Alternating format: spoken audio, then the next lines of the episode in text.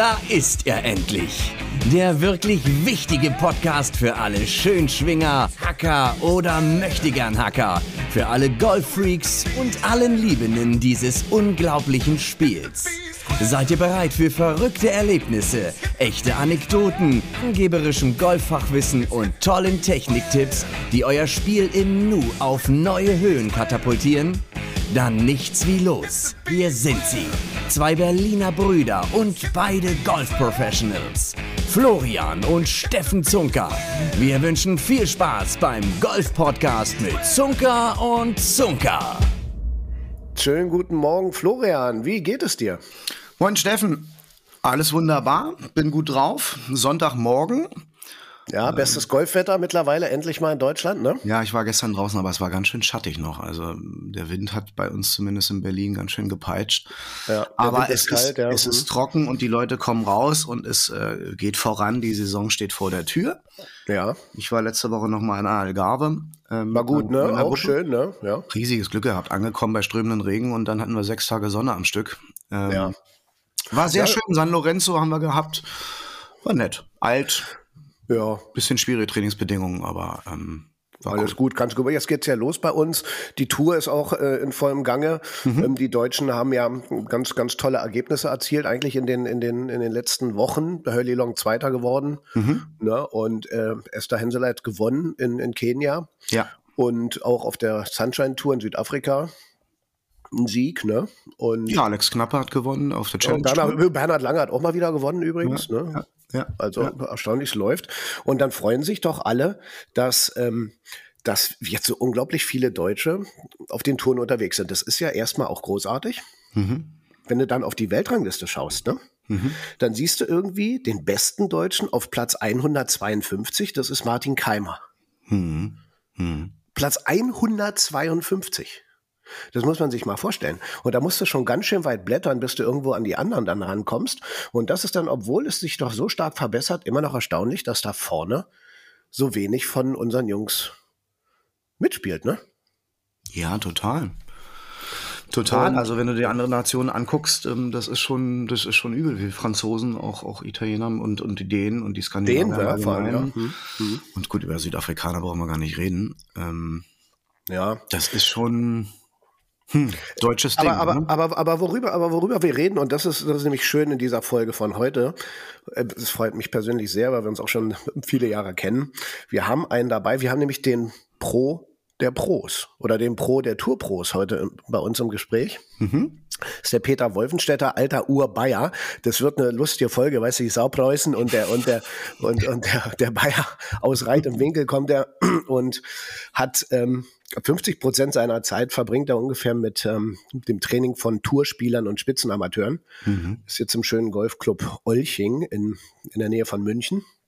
Und der hat trainiert den Tongja Jaidi und, äh, und, und, und trainiert Lady Tour Spieler, Titia, Pluk, Sataporn. Das sind auch immer heiße Namen, wenn da so die Asiaten und Thailänder unterwegs sind. Auch Gangjit Bulla und Prom Mesawat, die sind alle sehr bekannt.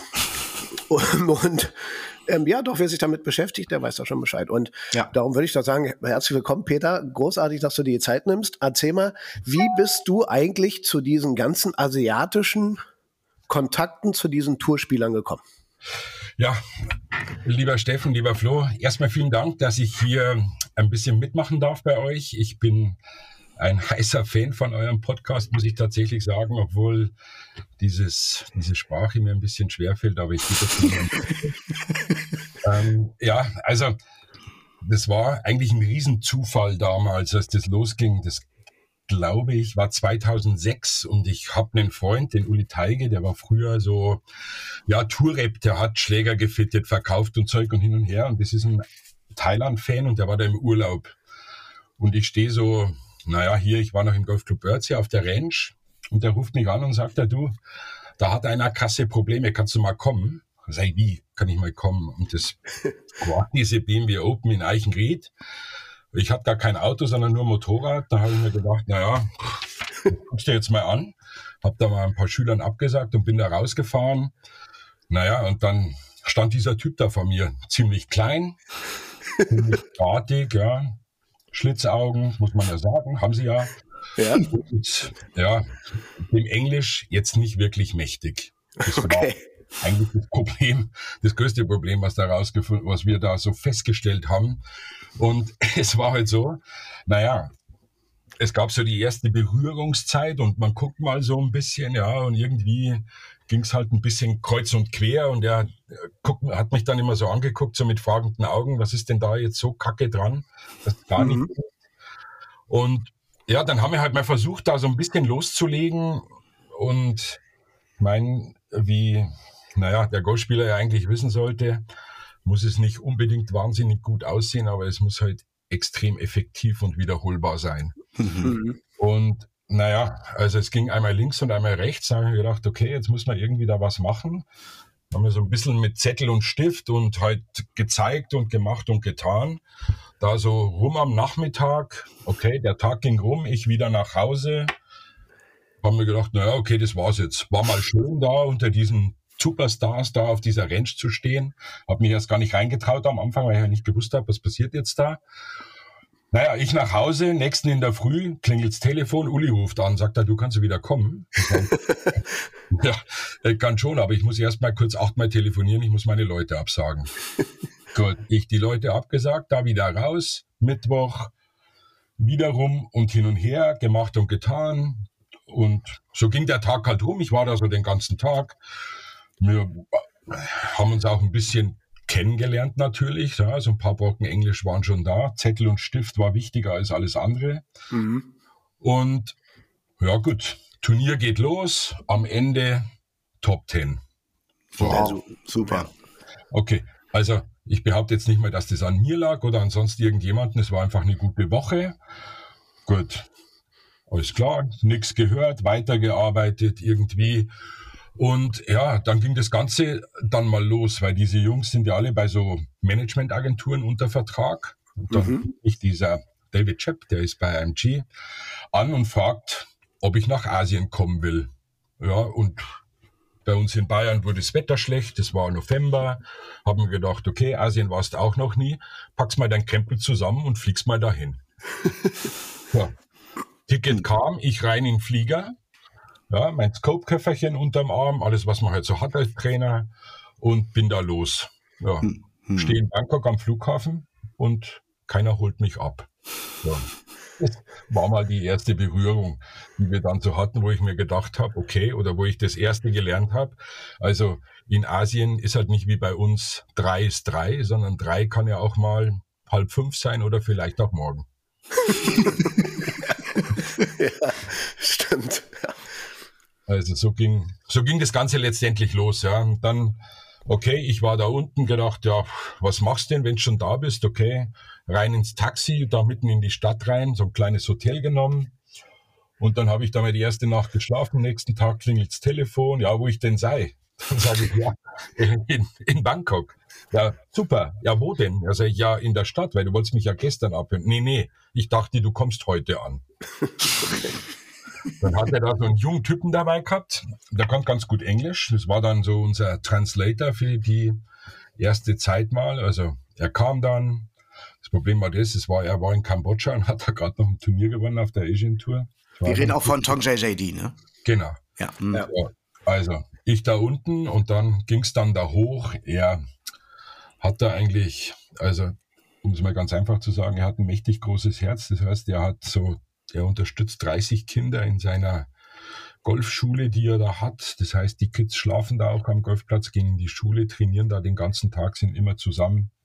Ziemlich strenges Regime, muss ich sagen, also gut getaktet, aber halt ganz anders, wie man sich's bei uns vorstellt. Und ich war da 180 Kilometer nördlich von Bangkok und das Englisch der Menschen wurde immer schlechter. Also habe ich mich praktisch, wenn ich mich mal unterhalten habe mit dem einen Jungen, der ein bisschen Englisch konnte, das wurde dann so mein bester Freund. Naja, mhm. und so ging das dann los. Wahnsinn. Cool. Und dann habt ihr in Thailand zusammen trainiert und dann, der war ja schon, oder er ist ja erfolgreich. Das ist ja, das ist ja. der erfolgreichste thailändische Golfprofi, ne, den es gibt. Ja, also wir haben. der hat ja 17, 17, 17 Titel auf der Asian Tour, glaube ich, geholt, ne? Ja, ja, und das ja, ist der, also der All-Time-Winner der Order of Merit, also er hat da dreimal gewonnen und es war halt so, als, wir, als ich da ankam, bin ich halt da hoch. Ne, hat er gesagt, okay, was machen wir jetzt? Dann habe ich gesagt, naja, so mehr oder weniger, jetzt muss man besser werden. Und er war da irgendwie, keine Ahnung, Nummer 380 in der Welt. Halt so mittendrin irgendwo in Asien Superstar, muss man sagen. Und er wollte halt da raus in die große, weite Welt. Also war der Plan der, okay, was machen wir? Haben da mal so ein bisschen angefangen, haben mal ein paar Dinge festgelegt, die ich halt für wichtiger achte, um im Golf besser zu werden. Und zwar? Also grundsätzlich geht es mal darum, dass es zwei Dinge braucht. Es braucht Schlagflächenkontrolle mhm. mhm. und es braucht Wiederholbarkeit. Mhm. Das heißt also, die zwei Guten und der eine Schlechte, der dann da vorne so weghoppelt ins hohe Gas rein, der sollte halt auf diesem Niveau nicht mehr passieren. Mhm. Naja, so haben wir dann da ein bisschen angefangen und ich wollte eigentlich so zwei Wochen bleiben und draus sind halt naja, drei Monate geworden. Das war so mein erster Aufenthalt. Ich habe einmal, ich hatte, naja, ich war ungebunden, hat mir meine Mama angerufen und gesagt, du Mama, ich komme ein paar Wochen nicht heim. Ja, und dann blieb ich halt da unten und das war halt alles kein Thema, weil man natürlich auch nichts braucht, mehr oder weniger als Trainer, wenn du den ganzen Tag auf der Renn stehst, abends und müde bist, gehst ins Bett und schläfst und am nächsten Tag geht das Ganze halt wieder los. Und so haben wir halt versucht, naja, angefangen von der Fitness, die halt mal Grundvoraussetzung ist, um auch die ähm, höheren Belastungsumfänge im Training mal ein bisschen besser wegzustecken, war halt das mal so ein Plan.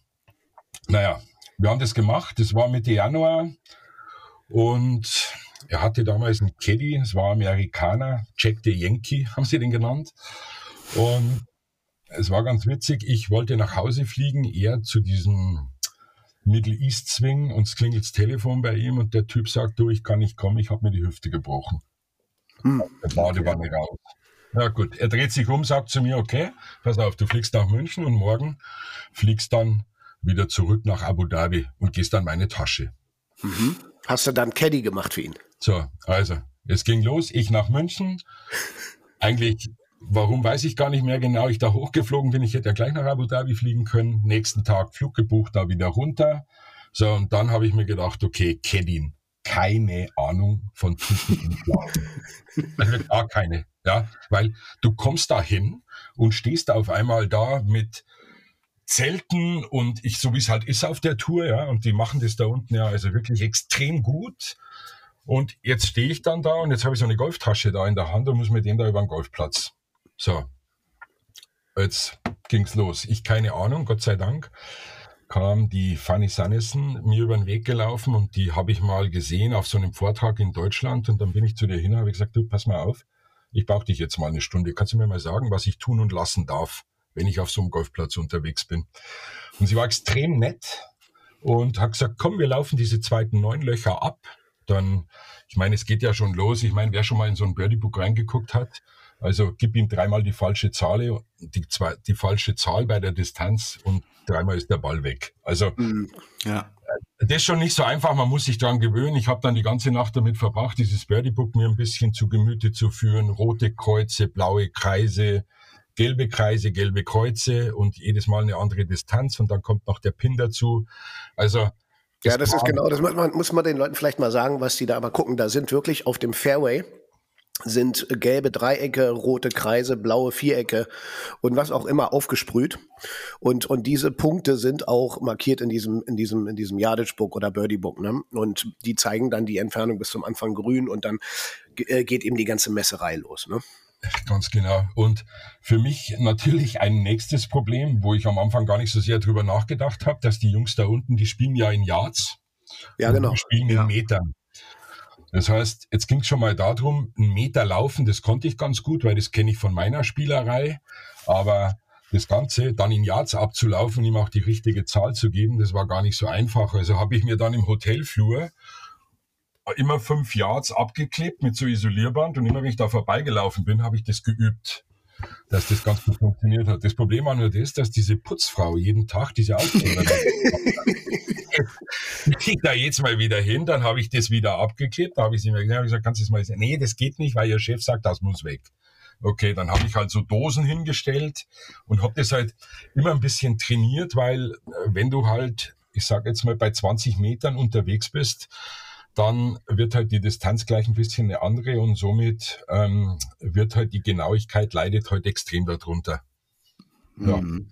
Das war so, das war eigentlich so der Anfang von dieser ganzen Nummer. Und dann bin ich da halt, naja, stand am ersten Tee und dann ging es da los. Das erste Mal. Cool. Und wie ist ausgegangen? Ja, also es war ja dann nicht nur Abu Dhabi, ich war dann in Katar und in Dubai. Ich habe diese drei Turniere da gekettet und die mhm. waren, ich glaube, wir sind geworden 12., 9., 16.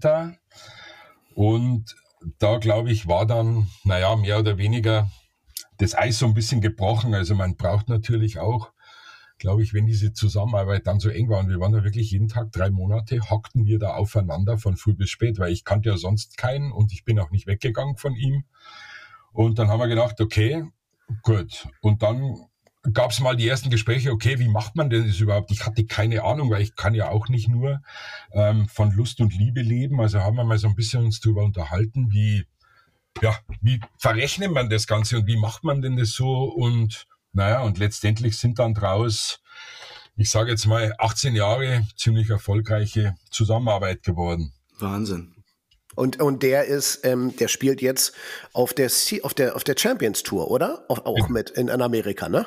Genau. Also er ist 50 geworden und dann war so ein bisschen die Ansage, du, wie sagt er immer, drei Runden mit dem Buggy, musst nicht laufen und die Kohle ist auch ganz gut. Also da will ich jetzt mal hin.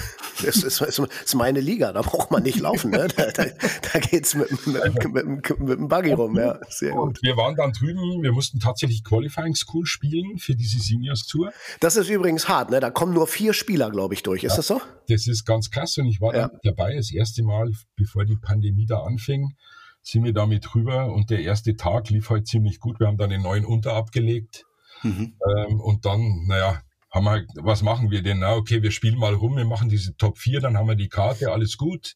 So, alles super, Pandemie fängt an, Karte verliert man wieder, man muss wieder rüber, zack, wieder Dritter, jetzt hat er die Karte wieder und jetzt spielt er halt immer da ein paar Wochen in Amerika und dann geht's wieder nach Hause. Cool. Ich glaube, ihr wart auch beim Masters, oder?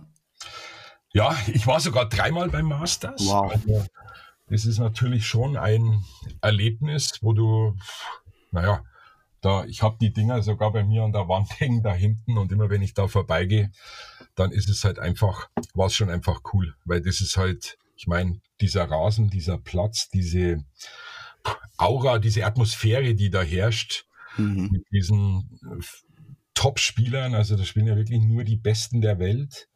Ähm, und das macht dann schon Laune, das muss man schon sagen. Und für die Spieler ist das, ähm, sind die Masters das Nonplusultra oder eher die Open Championships oder was ist so das Ding für, für, also, für die Jungs? Ich glaube schon, dass das Masters mit Sicherheit ein mega Highlight ist ähm, für die ganzen Spieler. Aber es ist natürlich auch so, dass so eine Saison, also wenn sie so zwischen 27 und ich sage jetzt mal drei bis 35 Turnieren spielen, wenn man sich überlegt, so das Jahr hat 52 Wochen, dann ist diese Nummer natürlich auch schon ganz schön anstrengend. Das heißt, wir haben uns dann schon mal ein bisschen Gedanken drüber gemacht, okay, wie plant man so etwas? Also wann sind diese Turniere, wo es extrem wichtig ist, also die großen Turniere, wo auch viel Geld zu verdienen ist? Und wann kann man sich mal so ein bisschen eine Pause erlauben? Mhm. Und da ging es halt dann mal so ein bisschen darum, okay, was wollen wir denn, wo wollen wir denn hin? Und ich meine, du kannst schon so ein Ding gewinnen in Südafrika. Das Problem ist nur das, dass du in der Weltrangliste nicht hochrutscht. Ja, mhm. weil alle, die halt hinter dir sind, die waren auch vorher schon hinter dir. Das heißt, du kommst nicht hoch. Mhm. Und das ist immer so ein bisschen das Problem, ähm, dass man sich da halt grundsätzlich, wenn man Golfspieler werden will oder Golfspieler ist, dass man sich mal so ein bisschen Gedanken machen muss, dass halt ja, der Mensch und der Kopf und das alles zusammen, das fährt halt nicht 37 Wochen auf 100 Prozent. Also mhm. machen einen Plan. Ohne Plan ist es relativ schwierig. Ja. Mhm. Und wenn dann die Jungs dann Südafrika gewinnen oder in diesen, in diesen etwas kleineren Turnieren, weiß ich, Kenia, European Tour und so, ne, dann sind das ja große Erfolge. Also man muss mal erstmal so ein Pro-Turnier gewinnen, ne? Aber es sind halt auch die ganz dicken Jungs nicht dabei, ne? Ja, ähm, Steffen, da hast du vollkommen recht, aber es ist natürlich auch so, dass sich diese ganze Tour halt extrem verändert hat in den letzten 15 Jahren. Das heißt also, was ich sagen möchte, dass dieses Niveau, das ist so krass viel höher geworden, als es vor 15 Jahren war, weil eben die Athletik der Spieler und vor allem es gibt immer mehr junge Spieler und ich meine, das verfolgt man ja. Ich meine, wenn man mal diesen deutschen jungen Amateursport sich anschaut, mhm. also der Christoph Herrmann macht in meinen Augen eine sensationelle Arbeit mit dem Uli zusammen. Wir mhm. sind ja in dem Amateurbereich sowas von extrem erfolgreich und das seit Jahren. Mhm. Ja. ja. Also das muss man ja wirklich sagen. Also wenn du irgendwas liest, dann werden sie entweder Vize-Europameister oder sie werden Europameister oder sie werden Vize-Weltmeister. Also ja, genau. es ist ja. einfach Weltklasse, was sie da tun. Aber wenn es dann mal nach oben geht, dann wird halt das Niveau nochmal so viel krass größer, weil halt die ganze Welt extrem viele gute Golfspieler Spieler produziert. Aber wenn die, wenn die in den Amateuren und sie werden Amateurweltmeister, Europameister, was auch immer, ne? Die, die sie da schlagen, die gehen ja dann auch auf die Tour. Die gehen mit Sicherheit dann auch auf die Tour und und also warum, warum, warum funkt's dann nicht auf der Tour, wenn sie, wenn sie gegen die gleichen Jungs, die sie ein paar Jahre später auf der Tour treffen, so weiß ich, die Heugards oder irgendwie sowas, warum sind die dann nochmal so viel besser? Also weil du gerade sagst, diese Heugard-Jungs, wenn man mal, ich meine, wir sind alle ein bisschen Instagram-affin und wenn man da mal so ein bisschen reinschaut, ähm, dann machen ja die Dänen einen extrem guten Job. Dieser Andreas Kali, ähm, der bewegt ja da wirklich extrem viel. Und woran ich glaube, also das ist jetzt meine persönliche Meinung, als ich immer als ich da in Asien war, habe ich alle Nationen über den Winter getroffen, sei es ein Alex Norn, der ein Haus hat in Hua Hin, ja, die ganzen ja. Schweden, der Edfors, die hocken da alle diesen ganzen Winter da unten. Mhm. Sie spielen natürlich auch auf Weltklasse Golfplätzen. Das muss man schon mhm. auch mal sagen, dass wir halt, ich meine, ihr kennt es von euren Golfplätzen, ja, ja. Ähm, kein hohes Gas, weil halt viele Menschen, Hobbygolfer, aus diesem Gras nicht weiterspielen können. Deswegen mäht man halt dieses Gras runter. Die Grüns sind weich, ja, wie so ein Butterbrot. Und drum um die Grüns rum gibt's halt auch nicht wahnsinnig viel. Und deshalb natürlich auch extrem viel damit zu tun, wenn man in diesen Kurzspielbereich schaut, warum können es die anderen ein bisschen besser? Das glaube ich nicht mal, dass die Technik so viel besser ist. Weil Technik vermitteln mittlerweile, man kann sich das Wissen ganz gut holen von überall und wo auch immer man gerne möchte. Aber es ist halt so, dass ich mir denke, es ist doch scheißegal, ob der Ball auf einem deutschen grünen Spin hat oder nicht, der bleibt ja sowieso liegen. Ja, klar. Mhm. Ja. Und das ist der Grund. Und wenn du halt dann auf so eine Betonplatte kommst, aus 40 Metern, auf eine kurze Fahne, naja, da schenkst dir halt ein ein. So, ja. dann hast du ja. das Boogie auf der Karte stehen. Mhm. Das ist der große Vorteil auch dieser Jungs, die und, oder Mädels ja auch, die auf äh, mit dem College spielen in den USA, ne? Die spielen halt auch auf diesen Plätzen, die dann schon sehr anders sind zu unseren, im Vergleich zu unseren deutschen Plätzen, ne? Also, na, wenn man sich ein bisschen damit beschäftigt, gell, und mal jetzt vielleicht diese Pro-Golf-Liga anschaut, diese dritte Liga da in Europa. Und also, wenn mein Kleiner irgendwann einen Ball trifft, dann ist es das Erste, was ich tue, ich schicke ihn aufs College. Weil da mhm. spielt er wenigstens mal einen Golfplatz, der jemanden wettbewerbsfähig machen kann, ob er das dann schafft oder nicht oder wie auch immer oder wer das auch immer ist, ist ja erstmal völlig egal. Aber äh, wenn ich diese Voraussetzungen nicht schaffen kann, um besser zu werden, naja, ich meine, in der Clubmeisterschaft, da spielen die fünf unter, fünf unter, fünf unter, vier unter oder bei vier Runden oder bei dreien. Und dann kommen sie mal auf einen anständigen Golfplatz, ja, und dann rappert's in der Kiste. Hm. Das ist halt, das ist halt so ein Grund, wo ich mir denke, naja, wie kriegt man das hin? Ich mache mir seit 30 Jahren Gedanken drüber. Mhm. Ja, spannend. Ich meine, gut, es gibt genügend Deutsche, die natürlich auch den Winter über nach Thailand gehen könnten oder Florida, wie auch immer. Aber ich, ich glaube auch, dass es ein gewaltiger Wettbewerbsvorteil ist, wenn du natürlich ständig äh, professionelle Bedingungen um dich rum hast in Form von Plätzen als auch von Trainingsbedingungen. Nicht? Also Ja, das ist schon schwierig, gerade auch vom Klima her bei uns in Deutschland. Ähm, Peter, hört sich alles total spannend an. Ich würde gerne noch mal so ein bisschen in, in die, in die tägliche Trainingsarbeit eintauchen. Wie, wie trainierst du mit den Jungs oder mit der Dame? Du hast gesagt, also Wiederholbarkeit steht über alles, über allem, also Consistency und, und natürlich Cupface is King, also Schlagflächenstellung. Mhm. Ähm, Hast du, hast du so einen roten Faden? Äh, hast du eine, gewisse Methode oder äh, machst du das schon sehr individuell, dass du dich auf, drauf einstellst? Bindest du den Spieler mit in deine, in deine Überlegungen mit ein? Wie, wie läuft das ab, wenn so ein Tongjay sagt, jetzt guck mal, was soll ich denn besser machen? Also grundsätzlich glaube ich, wenn man mit so guten Spielern arbeitet, sei es Mannschaften oder einfach Profis, dann braucht es extrem gute Analyse. Das heißt, ähm, in meinen Augen ist es viel, viel wichtiger, diesen Spieler auf dem Golfplatz spielen zu sehen, mhm. als mhm. diesen Spieler auf, dem, auf der Driving Range ein Eisen 7 hauen zu sehen. Weil ja. ich denke mir mal, ich bin jeden Tag in Euching und da steht jeden Tag ein Typ, ja, mhm. der ist knapp über 50 und der übt jeden Tag bestimmt drei Stunden sein Eisen 7. Mhm. Und wenn ich mir dann aber seine Spielanlage anschaue, dann braucht er überhaupt kein Eisen 7. Dieses Eisen 7 ist auf diesem Golfplatz unberührt. Ja. Weil der Drive ist so kurz, dass er anschließend einen Rescue braucht, um beim Paar 4 ranzukommen und dann chippt er ihn hoch. Also, was macht er dann mit seinem Eisen 7?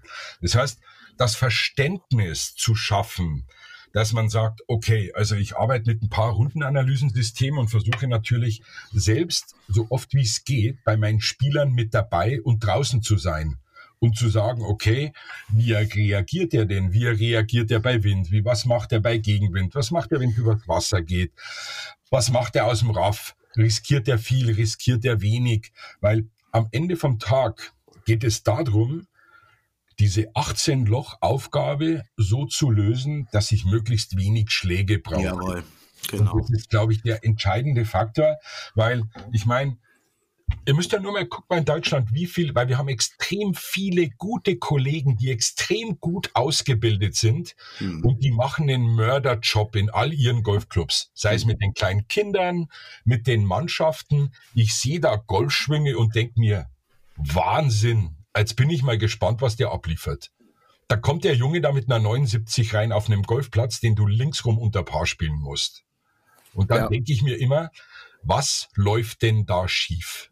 Mhm. Und wenn wir uns diese Frage nicht stellen, wenn wir vor allem mit der Ausbildung von jungen Menschen betroffen sind oder dann auch in diesem Profibereich sind, naja, was soll ich denn machen, wenn der jeden Dreif auf die Bahn haut? Da ist doch alles gut. Da muss mhm. ich dann nicht rumfummeln an diesem Golfschwung. Mhm. Aber wenn er halt gar kein Loch, ja, ich meine, brauchst dir nur die Putt-Statistiken anschauen. Was ist momentan der Schnitt auf der European Tour? 27 und noch was für die Besten. Hm. Und dein Junge kommt jedes Mal mit 32, 31, 5 heim oder 30, ja, dann ist er pro Runde drei hinten. Und bei vier Runden sind es zwölf hinten. Und das heißt, der spielt schon gar keine vier Runden, weil er nach zwei Runden sechs hinten ist. Das genau, heißt, er macht keinen Putt mehr. Also ja. diese Rechnung ist ja einfach. Hm. Und ja, da geht's halt dann drum, erstmal rauszufinden, was funktioniert gut, was funktioniert so gar nicht. Und dann muss man sich auch immer wieder die Frage stellen, naja, warum muss der Junge oder die Frau denn so oft chippen? Ja, und warum liegt der ihnen nicht nah genug ran? Ich stelle mir dann eher immer so ein bisschen die Frage, das Chippen ist gar nicht so schlecht, aber der trifft ja nur acht Grüns auf der Runde. Das heißt, der muss zehnmal chippen. Mhm. Ja, und dann ist halt wieder die Frage, okay, rechne ich das Ganze zurück, trifft er die Grün so schlecht, weil er den Abschlag jedes Mal ins hohe Gas ballert und kommt dann nicht ran?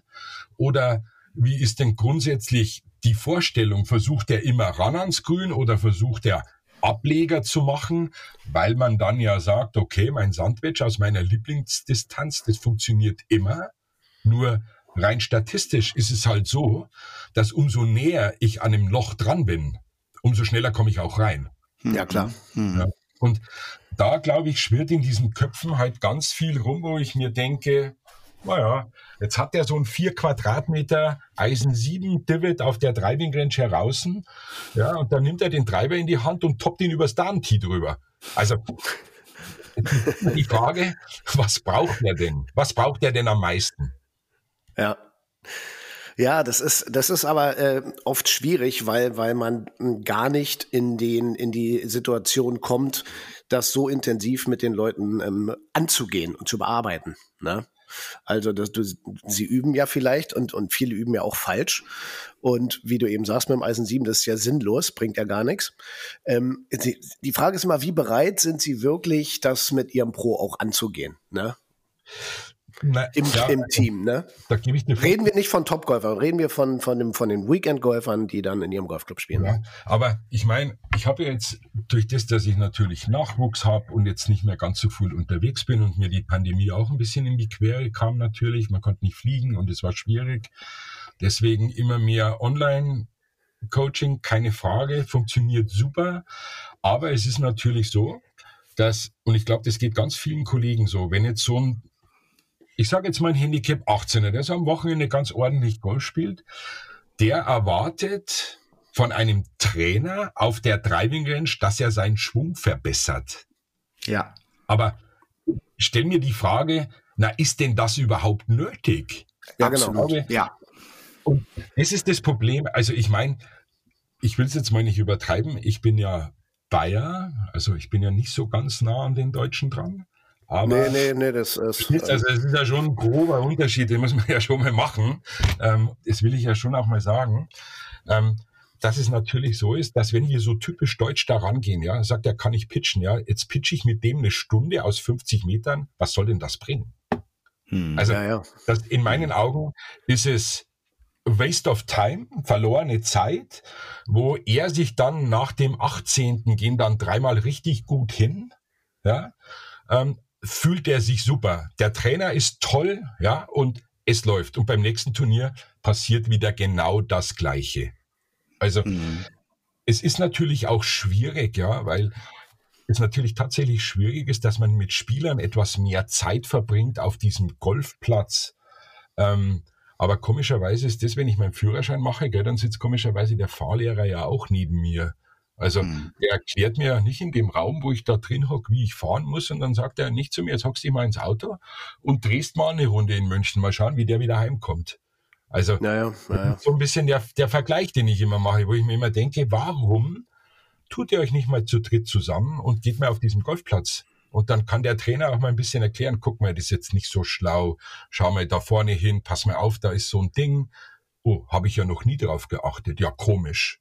Also das ist, das ist ziemlich erstaunlich, wenn du, wenn du mit den Leuten über den Platz gehst und, und, und du hast ja als Pro eine ganz andere Herangehensweise, wie sie diese Aufgaben lösen müssen. Ne? Es fängt ja schon damit an, dass sie, dass sie gar nicht analysieren, wo muss ich denn überhaupt hinhauen. Ne? Ziel ist immer die Fahne, egal ob da fünf Bäume im Weg sind und so. Ne? Und, und alleine dadurch kann man taktisch schon so unglaublich viel bewegen und rausholen, ohne irgendwas in dem eigenen Spiel zu ändern technisch. Ne? Und das ist, was die Leute dann erstaunt feststellen. Oh, ich habe ja acht Schläge weniger braucht, als ich sonst brauche mit dir. Kannst du nicht immer mitkommen, sagen sie dann? Genau. Ne, ne? So, und, und sagst, ja, kann ich machen. Ne? Wird natürlich teuer dann auf die Dauer, aber sie sehen, dass es möglich ist, ohne dass du im Spiel technisch eingegriffen hast. Ne? Ja, und ich meine, ihr seid zwei Golftrainer, Kollegen, die so lange im Geschäft sind und ihr wisst es ja mindestens genauso gut wie ich, dass wenn man sich mal da zu dritt zusammentut, ja, und dann bin ich da drei Stunden mit meinem Trainer mal unterwegs auf diesem Golfplatz und dann habe ich da mal garantiert viel mehr davon, als jeden Mittwoch 16 Uhr da meine Einzelstunde zu machen. Weil es ist natürlich auch so, auch für uns Trainer ist es super bequem. Das muss man tatsächlich mal sagen. Der kommt in meine Hütte, da steht der Trackman und dann sage ich zu ihm, deine Schlagfläche ist drei Grad geschlossen. Hm. Na toll, das machen wir jetzt mal anders. Aber es macht das Spiel nicht besser. Ja. Das ist das Problem, was wir haben. Das heißt, das haben, wir haben da tatsächlich Schwierigkeiten damit, das Ganze zu vermitteln, ihnen den Menschen das zu erklären. Und die sagen dann, na ja, aber wenn ich etwas regelmäßig trainiere, dann wird es schon besser. Das ist natürlich schon so, dass der Ballflug des Eisen 7 dann besser wird. Das Problem ist nur das, ich kenne 100.000 Menschen, die ein geiles Eisen 7 hauen können, aber auf diesem Golfplatz nicht spielen können. Ja, ja. Ja, ich glaube, es ist aber auch so ein, vielleicht so ein deutsches Ding. Ne? Es ist so dieser Hang zum Perfektionismus. Es muss ein ja, mein Golfschwung muss auch schön aussehen. Ne? Also, ähm, ja, was ist schön? Schön ist das, was auf der Scorekarte steht. oder, oder wenn, wenn neue Schüler kommen, die dann sagen, ja, also ich, mein, mein linkes Handgelenk ist immer dorsal geknickt, die Kelle ist offen und ich muss dann rumlöffeln und bla bla bla. Ich sag immer wieder zu den, auch, auch wie du gesagt hast, Peter, ist das, wenn wir das jetzt technisch verändern, mal ganz genau drüber nachdenken, sorgt das dafür, dass du auf der Golfrunde im Endeffekt weniger Schläge benötigst? Oder sind das andere Dinge? Ist es das Shortgame? Ist es, ist es Taktik? Ist es mental? Ist es Patten? Ähm, ne? Also das wird so immer verallgemeinert, dass ich finde auch, es wird generell viel zu viel am vollen Schwung gearbeitet. Oder? Was meint ihr? Naja, also ich meine, wenn man mal, also wenn man es mal ganz, ich sag's jetzt mal, ich überspitze das Ganze jetzt mal so ein bisschen. Aber wenn ich da so einen jungen Typen habe mit 18 Jahren, ein ganz ordentliches Handicap und der spielt da so um Paar rum.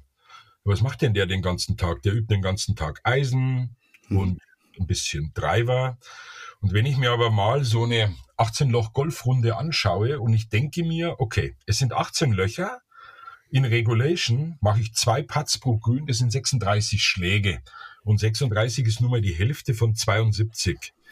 Und wenn ich ihn dann versuche zu erklären, sage ich, schau mal her, du hast jetzt 15 Stunden auf der Range verbracht und eine Stunde oder zwei oder drei auf dem Puttinggrün. Glaubst du denn, dass dieses Verhältnis gut ist? Dann sagt er, oh, wieso, wie meinst du das? Da kommt er erstmal gar nicht drauf. Und das ist eigentlich dieses fatal, also zumindest in diesem Golfclub, wo ich bin, da ist zwischen dem Clubhaus und der Driving Range ein Weltklasse Putting Grün. Das muss ich tatsächlich sagen. Der Thomas Himmel hat ein Grün hingezimmert mit allen Breaks, mit allen Slopes. Man kann Distanzen putten. Es ist super. Nur, wir haben ein Problem. Ist immer leer. Äh, immer. Also immer. Ich schwöre dir, da machst du ein Schwimmbad hin und da merkt gar keiner, dass da mein Puttinggrün war. Mhm. Also das ist ganz krass. Und mir ist gerade was eingefallen. Ich habe gerade einen jungen Österreicher auf der ähm, auf der Pro Golf Tour spielen und da kam dann nach dem ersten Turnier sauschlecht gespielt, weil wir eben Österreicher noch mehr Schnee wie bei uns gar keine Chance. Wir waren dann mal ein bisschen in Dubai, haben da ein bisschen was gemacht. Und dann sagt er, ähm, ich lese das mal einfach vor. Servus Trainer, nicht so schlecht gespielt, wie das Ergebnis aussieht. Sechs, drei Putts und dann dieser Affe mit den Händen vorm Gesicht. Ja, ja. ja? habe ich, ihm, ja, hab ich ihm zurückgeschrieben, okay, hoffentlich hast du dein Zelt schon am Puttinggrün aufgeschlagen. Ja. Dann kam natürlich raus, die Rundenanalyse wird dann eingegeben, okay.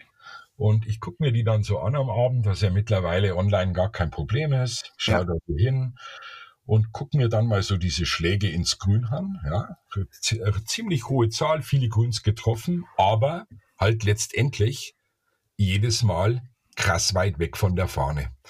Das heißt, was ich auch tue, und das teste ich tatsächlich mit meinen guten Spielern extrem ab, also wie viel Prozent weicht dieser Ball von dem vorgegebenen Ziel auf dem Grün ab. Genau, was ist denn da mhm. dein Maßstab? Okay. Wie viel Prozent Abweichung willst du denn dann haben? Also, es kommt so ein ganz klein bisschen drauf an, ähm, auf welchem Niveau Klar. dass dieser Spieler spielt. Aber ich erwarte jetzt zum Beispiel, ich bin jetzt in der zweiten Bundesliga mit meinem Olchinger Team und ich erwarte mir, dass die Zahl, wo er inside 100 Meter ist, okay, mhm. ähm, erwarte ich mir eine achtprozentige Annäherung an die Fahne. Mhm. Das ist ganz einfach. Bei 100 Metern hast du 10 Meter, du hast fünf links und fünf rechts. Ja. Also in einem Umkreis von fünf Metern sollte denn dieser Ball dann liegen und umso näher du rankommst, umso näher wird natürlich diese Zahl. Weil es gibt eine oder es gibt ein paar ganz gute Trainer, die beschäftigen sich extrem mit Statistiken. Und wenn man mal sich solche Statistiken anschaut, die da ja auch veröffentlicht sind und im Internet ganz leicht rauszufinden sind, dann sieht man halt, dass wenn man mal dieses Niveau von Pro Golf Tour, Challenge Tour und dann hoch zur European oder weiter hoch zur PGA Tour mal vergleicht, dann ist es schlichtweg so, dass du auf der Pro Golf Tour einen Drive brauchst, der ich sage jetzt mal, Inside 130 ist. Und wenn du dann die 10%-Regel schaffst, spielst du jedes Mal unter Paar. Das heißt, der zweite Faktor, der natürlich mittlerweile einfach immer wichtiger wird, ist, und das ist halt in meinen Augen ein Faktor, der ganz krass unterschätzt wird. Diese Menschen, wenn ihren Treiber schlagen, sie schlagen diesen Treiber in meinen Augen immer nur auf Richtung. Mhm. Und ich glaube aber, dass, wie gesagt, wenn man äh, Mark Brody liest, Every Shot Counts, dann stellt man halt relativ schnell fest, dass ich nah an dieses Loch ran muss, dass ich aus der T-Box weit sein muss. Weil ich habe aber so das Gefühl, wenn jemand auf dieser Driving steht, dass ihm gar nicht bewusst ist, dass so eine Drive-Zone zwischen 25 und 30 Meter breit ist auf einem normalen Golfplatz. Hm. Ja, und dann fummeln die da rum, weil der Ball fünf Meter aus der Richtung ist, aber leider nur 170 lang. Hm. Also da denke ich mir immer, okay, wie gehe ich denn das Ganze an? Und mittlerweile bewegt sich das Ganze natürlich auch immer mehr in diese Richtung, okay, wie fit ist er denn? Wie schnell kann er ihn machen, diesen Schläger? Weil es geht definitiv beim Treiber Länge vor Richtung. Ja. ja. Endlich mal, danke, ja. Ja, ja es ist, die Leute sind, sind auch nicht zufrieden, ne? Die, die, die liegen dann irgendwo auf dem, auf dem Fairway, aber rechte Seite Fairway und meckern, dass der nicht in der Mitte des Fairways ist. Ne? Ja, und das ist, also äh, jetzt, das, das höre ich ganz oft, ja, aber der war ja jetzt zu rechts, da will ich überhaupt nicht drüber nachdenken. Ich finde, der ist 40 Meter zu kurz. Das finde ich viel schlimmer, als dass der drei Meter rechts ist. Genau. So sehe ich das nämlich aus. Und ich sage dir lieber, also lieber haue ich ihn 2,30, ich meine in meinem Alter, ähm, und haue ihn ein bisschen ins Raff oder ins in First Cut oder was weiß ich, weil dann habe ich nämlich noch 100 zum Grün, also wie wenn ich ihn 190 haue, dann muss ich nämlich 40 drauflegen. Hm, genau. Es ist definitiv halt leichter, mit einem kurzen Schläger einen Ball näher an die Fahne zu schlagen, als, als mit einem langen. Hm. Was trainieren denn die Tourspieler am meisten? Wo liegen die am meisten Wert drauf? Wedge Game? Also Putten? Definitiv, definitiv Wedge Game und Putten. Also ich muss ran und rein. Ja. Mhm. ja. Da, es gibt ja keine Ahnung, ich weiß nicht, ich habe da oben in meinem Regal ganz viele Golfbücher, die ich alle mal gelesen habe und dann nicht mehr und eins vielleicht auch zweimal, weil es mich interessiert hat oder weil ich halt mein Englisch so schlecht ist, dass ich nicht alles auf das erste Mal verstanden habe. Dann lese ich es nochmal. Dass du überhaupt eins in Englisch gekauft hast, wundert mich. Na, weil ich das Problem nicht in Deutsch gibt. Das ist das Problem. Ja. Also, ich gebe da schon mein Bestes, dann muss ich ja noch altmodisch mit einem Marker und so und frage dann meine Frau, was heißt denn das? Ja. das muss halt sein, ja. ja. Aber äh, grundsätzlich ist es so, also wie ihr vorhin schon gesagt habt, es ist ex einfach extrem individuell. Aber wenn ich mhm. dann höre, ja, diese Jungs müssen da shapen können auf beide Seiten, einen kleinen Fade, einen großen Fade, einen kleinen Draw, einen großen Draw, einen Hook. Na, was für ein Blödsinn. Also, da, das halte ich für kompletten Blödsinn, weil der Fade und der Draw und der Hook und der Slice, die kommen eh von alleine. Hm. Das heißt, jetzt wenn du dir einfach mal vorstellst, du bist 120 Meter vom Loch weg und die Fahne steht rechts zwei Meter vom Grünrand weg. Naja, wenn du den da drauf ballerst, dann bist du ja erstmal, ich sage jetzt mal als normaler Golfspieler selber schuld. Weil zwei Meter zu weit rechts, dann kannst du dir, kassierst du dir gleich mal ein. Hm. Und es hat gar nichts damit zu tun, dass du diesen Schlag nicht kannst, sondern dass der Schlag halt einfach nicht funktioniert. Der geht nicht. Unlösbare Aufgabe, sage ich. Mhm. Ja. Das heißt, wenn ich jetzt diesen Ball auf Mitte grün ziele und er driftet mir auf einmal vier Meter nach rechts, was ich ja eigentlich gar nicht wollte. Also meine Birdies entstehen mittlerweile so, ich ziele auf Mitte grün, einmal huckt er zu viel, da ist gerade die Fahne da links, da kriege ich mal einen rein. Aber aus Mitte grün muss ich halt dann schauen, wie ich vorhin schon erklärt habe, dass ich mich tatsächlich ein bisschen öfter auch auf diesem Puttinggrün bewege. Ja. Frage, okay, was muss denn da rein? Ja, und ich meine, wenn du gestern wieder geguckt hast, ja, der Typ, der führt, so ein junger, unbekannter, drei Tage lang gepattet wie ein Weltmeister. Gestern hat er mal einen weggehauen, aber er hat halt einfach bei Weitem nicht so gut gepattet und deswegen rutscht er halt gleich mal zurück. Und mhm. hat es allerdings auch im Interview danach komplett sofort erklärt und hat gesagt, naja, ich muss jetzt noch ein Ründchen mal kurz gucken, was denn da los ist, weil die Bälle ging heute nicht ins Loch. Der hat den einfach nicht reingerollt. Mhm. Nun ist es aber natürlich auch für so einen Freizeitgolfspieler auch sehr schwer, das Putten zu trainieren. Ne? Also, Echt? wie bitte? Findest du? Also wir hören, also ich höre es ziemlich, ziemlich, ziemlich oft. Ne? Also das ist ja gut, was machen die meisten Leute? Putt-Training so, die haben noch fünf Minuten Zeit, der erste Abschlag besetzt, dann gehen wir mal ein bisschen Putt-Training machen. So, also das ist ja. Das ist übrigens der einzige Grund, warum ein normaler Golfspieler aufs Puttinggrün geht weil genau. der Abschlag noch nicht frei ist. So ist es, genau, genau. Freiwillig macht er das ja nicht. Ja, ja, genau. Und dann hatte ich das auch mal bei mir gemacht. Wir haben also mal so wunderschöne vier Stunden Puttkurse und dann hat ein, ein Teilnehmer gesagt, Mensch, diese Station, die du aufgebaut hast, ja, also alle Treffmomentfaktoren oder viele Treffmomentfaktoren werden damit bearbeitet, Lenkenkontrolle, Richtungskontrolle etc. Mensch, äh, also es ist ja super zu sehen, aber ähm, ich würde mir selber nie diese Stationen aufbauen. So, dann habe ich gesagt, pass mal auf, das ist eine großartige Idee. Wir haben so ein Puttinggrün bei uns in Semlin direkt an der Terrasse. Und ich werde vorher ein Newsletter verschicken und ich werde mal einen Samstag von 8 bis 18 Uhr, werde ich sechs Stationen für unsere Mitglieder aufbauen mit einem einlaminierten DIN A4-Zettel, wo die Aufgabe draufsteht. Mhm. Okay, und das könnt ihr den ganzen Tag nutzen. Da braucht ihr nichts aufbauen, da braucht ihr euch die Übung nicht merken, es steht alles drauf. Und dann bin ich zu den äh, äh, Kellnern und äh, aus der Clubgastronomie gegangen. Ich sage, pass mal auf, guckt mal ab und zu mal, wie viele Leute da stehen. Hm. Ein Samstag, blauer Himmel, 8 bis 18 Uhr. Richtig geile Übungen, sechs, sieben Übungen, Lenkkontrolle, richtig harte Sachen, easy Sachen. Und dann sagen die am Abend zu mir, na, da war, ich glaube, einer. Ja, ja. und ja? das ist halt das, also vor allem geht es ja, also bei Männern geht es mal um Länge. Das ist Fakt. Und bei mhm. Frauen geht es um Richtung. Ja, also, das kann ich laut sagen. Ich sage es aber trotzdem, meiner Schwiegermutter schenke ich zu Weihnachten einen Ball. Und mit dem spielt sie das ganze Jahr. Und mhm. das ist halt einfach so, weil sie ganz genau weiß, sie kommt nicht weiter als 100 Meter. Und in 100 Meter ist halt kein Hindernis und da ist halt gar nichts. Und wenn sie ein Wasser sieht, das länger als 100 ist, dann spielt sie außen rum. Mhm. Die spielt relativ clever. Die verliert keinen Ball. Wenn du das schon mal schaffst auf der Runde und was sie macht, sie pattet jeden Tag. Das macht ja Spaß. Und du hast vollkommen recht, dass solche Übungen natürlich extrem hilfreich sind. Aber wenn ich überhaupt nicht auf dieses Puttinggrün gehe oder mich gar nicht dahin bewege, ja. der Mensch natürlich auch ganz bequem ist, gell? Mhm. Und ist natürlich auch so, wenn ich mich auf die Range stelle und den zwölften Socket mit dem Sandwich hau, ja, was mache ich denn dann? Dann stecke ich's weg. Dann nehme ich meinen Treiber, weil der hat kein Hosel. Das ja. Und mal sich damit auseinanderzusetzen, was könnte denn da passieren, ist natürlich auch relativ schwierig für jemanden. Und mhm. dann kommt halt auch noch dieser Punkt dazu, dass ich halt glaube, ich meine, jeder von uns hat so super treue Weltklasse-Kunden, ja, der kommt da jede Woche und der wird auch tatsächlich besser. Das ist natürlich auch ein Kostenfaktor, das muss man ganz definitiv sagen. Mhm. Aber wenn ich da einmal im Monat mit meinen zwei Kumpels mal so einen Trainer mir schnappe und sage, komm, jetzt lass uns mal da hingehen, erklär uns mal diese Situation, wie geht denn das?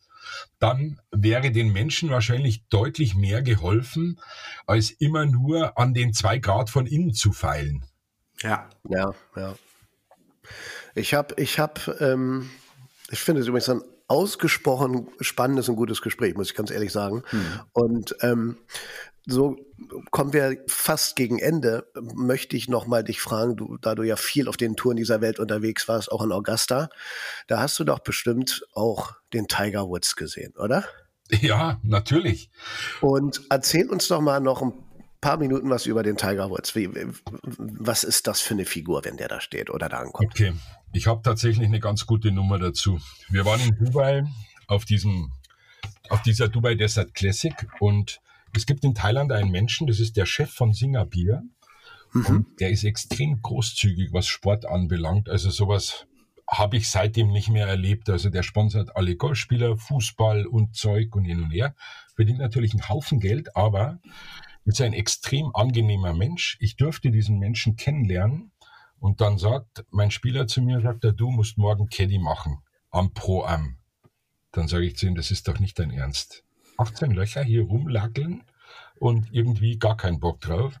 Und dann sagt er 30 Sekunden später zu mir, sagt er, du, aber weißt, wer sein Pro ist? Sag ich, nee. Sagt der Tiger Woods, sag ich, okay, ich bin dabei. also, das war letztendlich das. Ich daran, Tasche unter den Arm, dahin und dann steht als erstes mal Tiger neben dir. Und dann sagt, gibt er dir die Hand und sagt, hi. Sage ich so ungefähr, hey, du musst Tiger sein. Ich habe halt Echt? Also, Servus. Hast dich schon mal im Fernsehen gesehen. Irgendwie so war das. Es war ganz witzig da am ersten Abschlag und diese Pro-Ams. Da gibt es ja Spieler, die sprechen mit den Amateuren kein Wort, 18 Löcher. Und er hat das tatsächlich, also extrem entspannt, muss ich sagen. Und es ging halt da los und wir spielen da so rum und hin und her und dann stehst du da mal am Abschlag und da war noch Steve Williams, sein Caddy, dieser mhm. Neuseeländer. Also jetzt, ich bin ja kein kleiner Mensch, gell, aber das ist ein Brackel. Also ein Kerl, der hat Hände wie Klodeckel. Ja, der nimmt halt so diese Tourtasche, so mit dem kleinen Finger lupft er die vom Boden weg. Also, da ist ein bisschen Dampf dahinter. Auf jeden Fall, um es mal ein bisschen abzukürzen, ich war 18 Löcher mit Tiger und diesen drei Amateuren da draußen. Es war extrem entspannt. Er hat sich da unterhalten, nett und wirklich, also naja, und wie es halt dann so ist, dann macht man halt ein paar Fotos und ich hatte, durch Zufall war ein Freund, der ist Fotograf, der arbeitet da für die Tour und geht die Images. Dann rufe ich den an und sage ich, du pass mal auf, du musst jetzt hier Fotos machen. Und das sind tatsächlich ein paar extrem gute Fotos mit mir und Tiger, also kein so gestelltes Ding, jetzt legst mal den Arm um meine Schulter, sondern einfach halt auf dem Grün oder daneben und hin und her. Cool. Und da hängt eins bei mir in der Hütte und das war echt ganz toll, muss ich sagen. Und Kappe und ähm, Ball und Handschuh habe ich natürlich auch gleich abgestappt. Ja, na, logisch, mhm. ja. Stehen bei mir im Büro und ich habe zu meinem kleinen Sohn gesagt, Maxi, du kannst hier alles nehmen, was du gerne möchtest. Aber wenn du diese Kappe einmal aufhockst und deine blonden Haare unten reinmachst, ja, dann sind wir keine Freunde mehr. Und das muss ich sagen, das schafft er seit acht Jahren extrem gut. Er guckt immer mal wieder, sagt er, ist das Tigers Ball? Dann sage ich, Maxi, mittlerweile bist du in der dritten Klasse, du kannst lesen, was steht denn da drauf? Ja, ja. sage ich, genau, das ist Tigers Ball. Und spielerisch ist der eine Bombe, oder? Also zu der Zeit, also ich glaube, das ist jetzt sechs Jahre, sieben Jahre müsste das her sein. Ähm, extrem gut natürlich, also mein Hero wahrscheinlich genauso wie viel von vielen anderen Spielern der Hero und es ist also schon eine Bombenliga. Ich meine, nicht umsonst ist er gerade in die Hall of Fame gekommen. Ja. Ähm, ist schon Top-Typ, muss man wirklich sagen. Und was er halt sonst noch so gemacht hat, naja, mein Gott, ähm, ist halt so, ne? Ja, ja, ja. Also, vielen Dank, Flo. Was sagst du? Alles gut? Wunderbares Gespräch, tolles Gespräch. Ich hoffe, wir können das mal wiederholen, Peter. Gerne. Ähm, ja. Nein, das war super interessant und ich, ich würde gerne vielleicht so eine Idee für das nächste Thema wäre so vielleicht so mentale Aspekte auf der Tour. Ne, so ein bisschen Pre-Shot-Routine, hm, sowas mal mhm. ein paar Wochen noch mal angehen, wäre wär großartig. Ähm, mir hat es sehr, sehr viel Spaß gemacht. Ähm, Übrigens unser nächstes Thema in dem Podcast, Taktik. Ja. ja. Wo wir mal so ein bisschen darüber reden, wo man aufpassen sollte, was man machen kann. Ne? Mhm. Und wenn man da genau zuhört, dann kann man da für sich ja auch was mitnehmen. Genau. Mhm. In diesem Sinne, Peter, dir einen schönen Sonntag. Flo, dir auch. Steffen, Peter, vielen Dank. Alles Gute. Vielen Dank für eure Zeit. Alles Gute. Bleibt Macht's gesund. Gut gehen, Männer. Macht's es gut. Tschüss. Ciao, Peter. Ciao, Servus. Danke. Ciao. So Leute, vielen Dank fürs Zuhören. Wir wünschen euch nun weiterhin viel Spaß beim Bälle suchen und freuen uns auf euch bei der nächsten Folge von Zunker und Zunker.